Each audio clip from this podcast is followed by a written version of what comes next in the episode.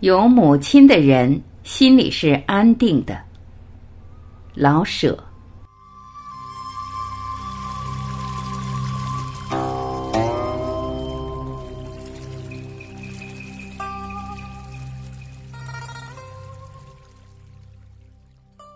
母亲的娘家是北平德胜门外土城外边通大钟寺的大路上的一个小村里。村里一共有四五家人家，都姓马，大家都种点不十分肥美的地。但是与我同辈的兄弟们也有当兵的、做木匠的、做泥水匠的和当巡警的。他们虽然是农家，却养不起牛马，人手不够的时候，妇女便也需下地做活儿。母亲生在农家，所以勤俭诚实，身体也好。这一点事实却极重要。因为，假若我没有这样的一位母亲，我以为我恐怕也就要大大的打个折扣了。母亲出嫁大概是很早，因为我的大姐现在已是六十多岁的老太婆，而我的大外甥女还长我一岁啊。我有三个哥哥，四个姐姐，我是老儿子。生我的时候，母亲已有四十一岁，大姐、二姐已都出了阁。由大姐与二姐所嫁人的家庭来推断，在我生下之前，我的家里大概还马马虎虎的过得去。那时候订婚讲究门当户对，而大姐丈是做小官的，二姐丈也开过一间酒馆，他们都是相当体面的人。可是我，我给家庭带来了不幸。我生下来，母亲晕过去半夜，才睁眼看见她的老儿子。感谢大姐把我揣在怀里，只为冻死。一岁半，我的父亲客死了，只不到十岁。三姐是二三岁，我才一岁半，全仗母亲独立抚养了。父亲的寡姐跟我们一块儿住，她吸鸦片，她喜摸纸牌，她的脾气极坏。为我们的衣食，母亲要给人家洗衣服，缝补货裁缝衣裳。在我的记忆中，她的手。中年是嫩红微肿的，白天他洗衣服，洗一两大绿瓦盆。他做事永远丝毫也不敷衍，就是屠户们送来的黑如铁的布袜，他也给洗得雪白。晚间，他与三姐抱着一盏油灯，还要缝补衣服，一直到半夜。他终年没有休息，可是，在忙碌中，他还把院子屋中收拾得清清爽爽。桌椅都是旧的，柜门铜活久已残缺不全。可是他的手老使破桌面上没有尘土，残破的铜活发着光。院中父亲遗留下的几盆石榴与夹竹桃，永远会得到应有的浇灌与爱护，年年夏天开许多花。哥哥似乎没有同我玩耍过，有时候他去读书，有时候他去学徒。有时候，他也去卖花生或樱桃之类的小东西。母亲含着泪把他送走，不到两天又含着泪接他回来。我不明白这都是什么事，而只觉得与他很生疏。与母亲相依如命的是我与三姐，因此他们做事，我老在后面跟着。他们浇花，我也张罗着取水；他们扫地，我就搓土。从这里，我学得了爱花、爱清洁、守秩序，这些习惯至今还被我保存着。有客人来，无论手中怎么窘，母亲也要设法弄一点东西去款待。舅父与表哥们往往是自己掏钱买食物，这使他脸上羞得绯红，可是殷勤的给他们温酒做面，又给他一些喜悦。遇上亲友家中有喜丧事，母亲必把大褂洗得干干净净，亲自去贺吊。份里也许只是两吊小钱，到如今唯我的好客的习性还未全改。尽管生活是这么清苦，因为自幼看惯了的事情是不易于改掉的。姑母常闹脾气，她单在鸡蛋里找骨头。她是我家中的阎王，直到我入了中学，她才死去。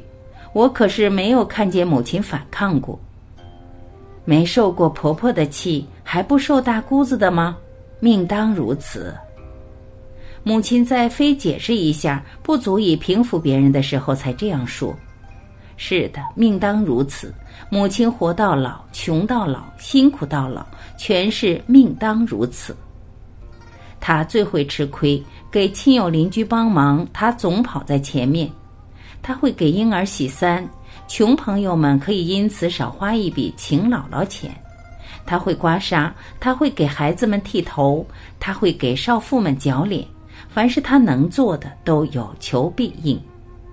但是吵嘴打架永远没有他，他宁吃亏不斗气。当姑母死去的时候，母亲似乎把一世的委屈都哭了出来，一直哭到坟地。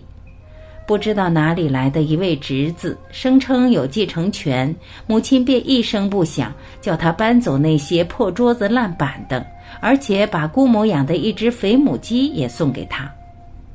可是母亲并不软弱。母亲死在庚子闹权的那一年，联军入城，挨家搜索财物积压，我们被搜过两次。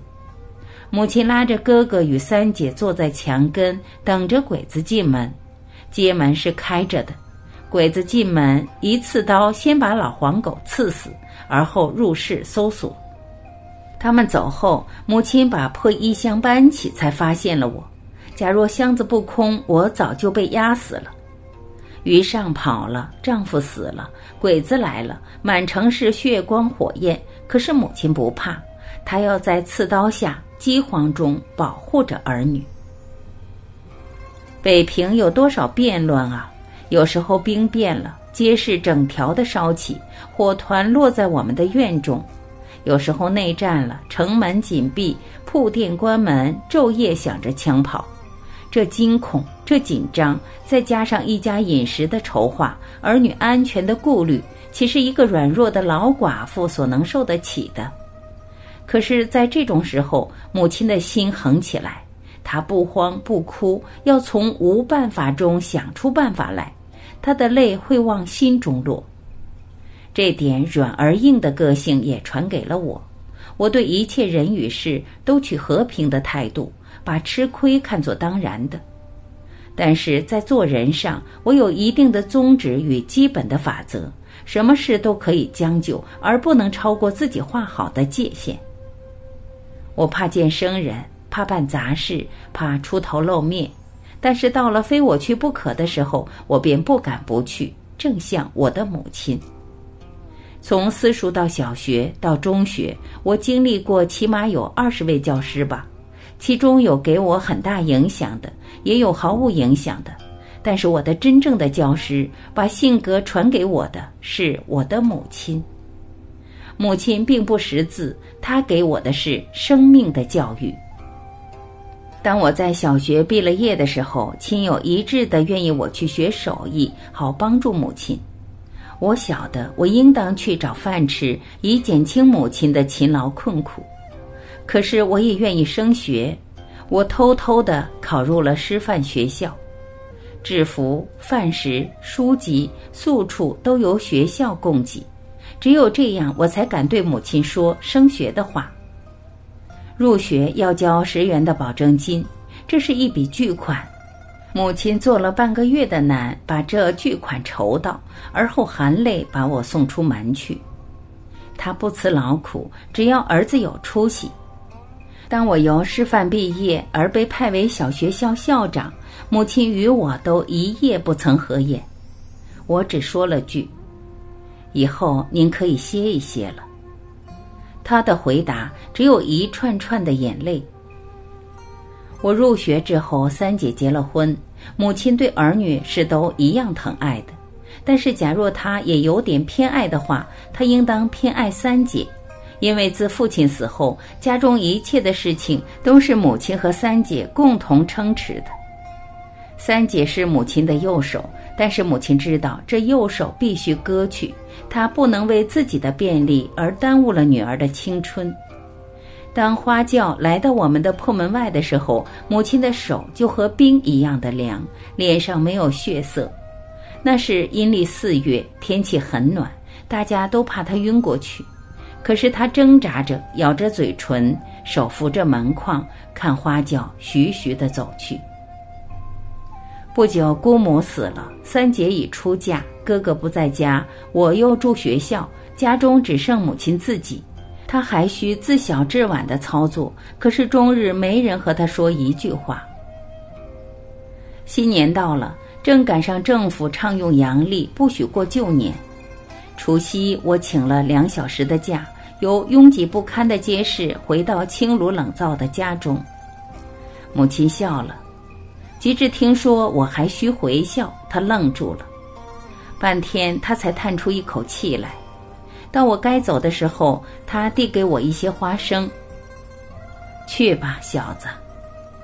街上是那么热闹，我却什么也没看见，泪遮迷了我的眼。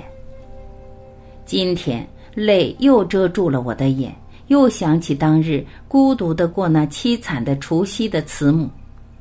可是慈母不会再后盼着我了，她已入了土。儿女的生命是不依顺着父母所设下的轨道一掷千金的，所以老人总免不了伤心。我二十三岁，母亲要我结了婚，我不要。我请来三姐给我说情，老母含泪点了头。我爱母亲，但是我给了她最大的打击，时代使我成为逆子。二十七岁，我上了英国。为了自己，我给六十多岁的老母以第二次打击。在她七十大寿的那一天，我还远在异域。那天，据姐姐们后来告诉我，老太太只喝了两口酒，很早的便睡下。她想念她的幼子，而不便说出来。七七抗战后，我由济南逃出来。北平又像庚子那年似的被鬼子占据了，可是母亲日夜惦念的幼子却跑西南来。母亲怎样想念我，我可以想象得到。可是我不能回去。每逢接到家信，我总不敢马上拆看，我怕，怕，怕，怕有那不祥的消息。人即使活到八九十岁，有母亲便可以多少还有点孩子气。失了慈母，便像花插在瓶子里，虽然还有色有香，却失去了根。有母亲的人心里是安定的。我怕，怕，怕家信中带来不好的消息，告诉我已是失了根的花草。去年一年，我在家信中找不到关于母亲的起居情况，我疑虑害怕。我想象得到。若不是不幸，家中念我流亡孤苦，或不忍相告。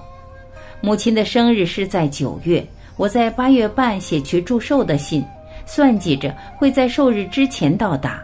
信中嘱咐千万把寿日的详情写来，使我不再疑虑。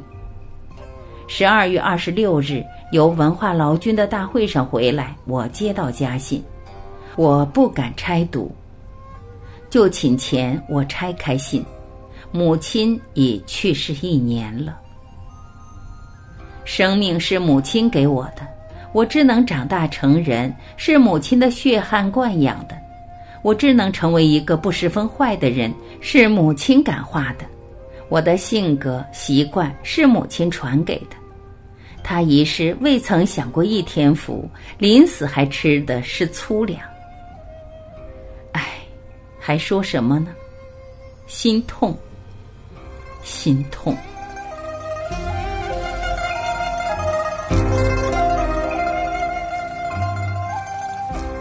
感谢聆听，我是婉琪。